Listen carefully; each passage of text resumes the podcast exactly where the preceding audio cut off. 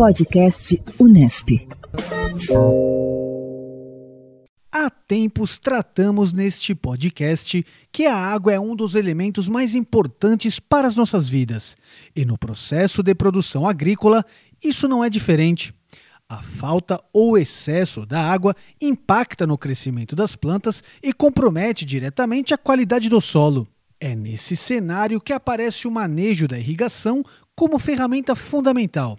O procedimento considera os aspectos inerentes à fisiologia da planta, a qualidade e o modo de distribuição da água na lavoura, as condições de umidade do solo e também os fatores econômicos.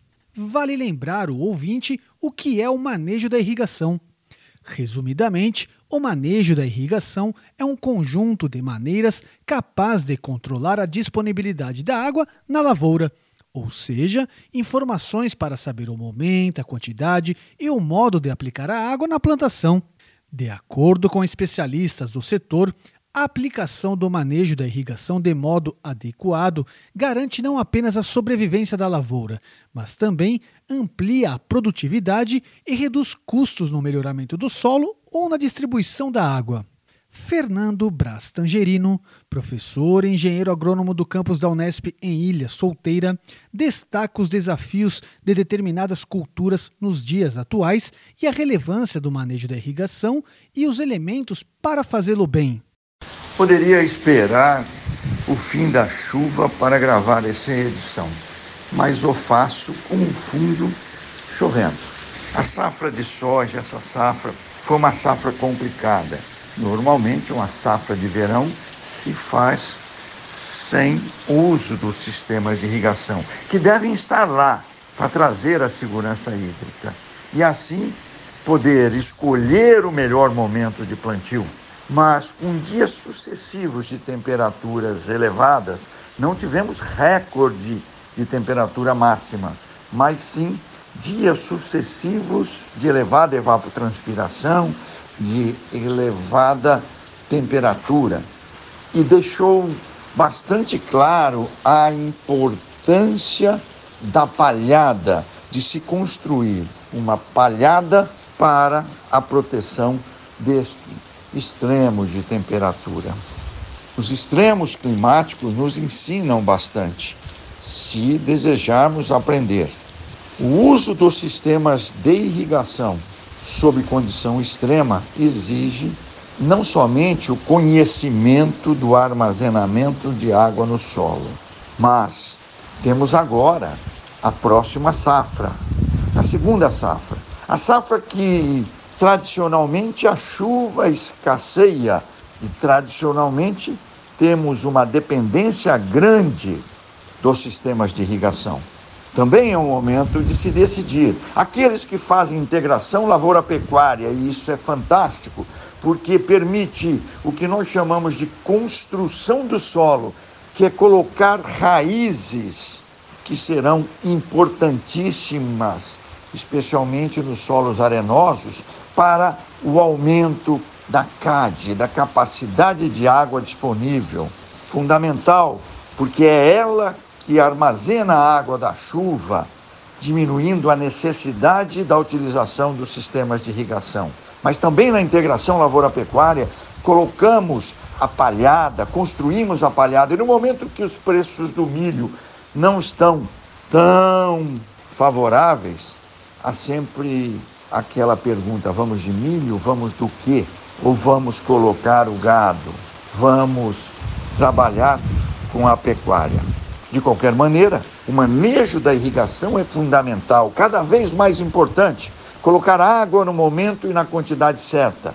O que eu preciso é uma contabilidade em que a saída é evapotranspiração, a entrada é a chuva ou a irrigação, dentro de um reservatório que é limitado pela profundidade efetiva do sistema radicular e pela granulometria ou compactação desse solo ou a presença de matéria orgânica. Então, esse nosso reservatório é chamado de CAD, capacidade de água disponível. E cada cultura tem um armazenamento crítico e que, se entrarmos nele ou abaixo dele, teremos uma diminuição da evapotranspiração e também teremos uma diminuição da produtividade que não é uniforme ao longo do ciclo da cultura. Cada fase fenológica tem uma importância diferente, distinta. Então, ter a precisão da estimativa da evapotranspiração de referência, a ET0, ter uma escolha adequada do coeficiente de cultura, KC, multiplicando um pelo outro, nós temos a evapotranspiração da cultura, ETC.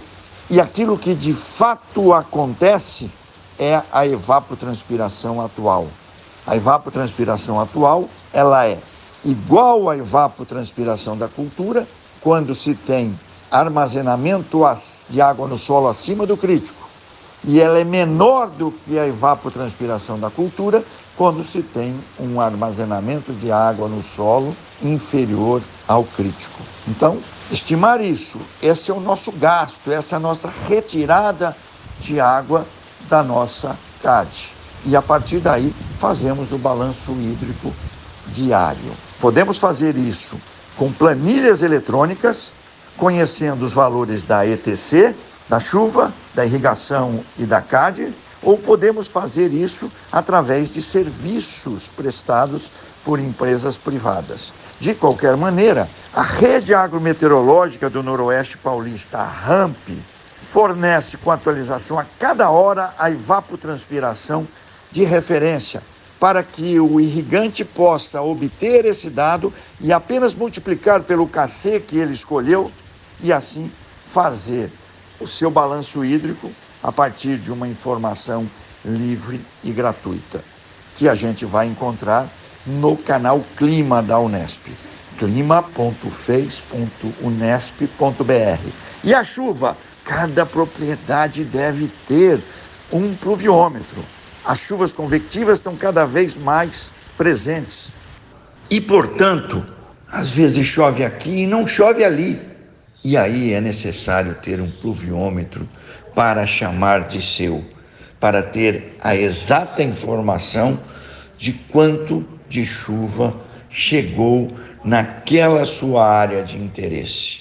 Fica a dica. Outras informações sobre irrigação e agroclimatologia podem ser obtidas no canal da Unesp clima.fez.unesp.br. Renato Coelho para o podcast Unesp. Podcast Unesp.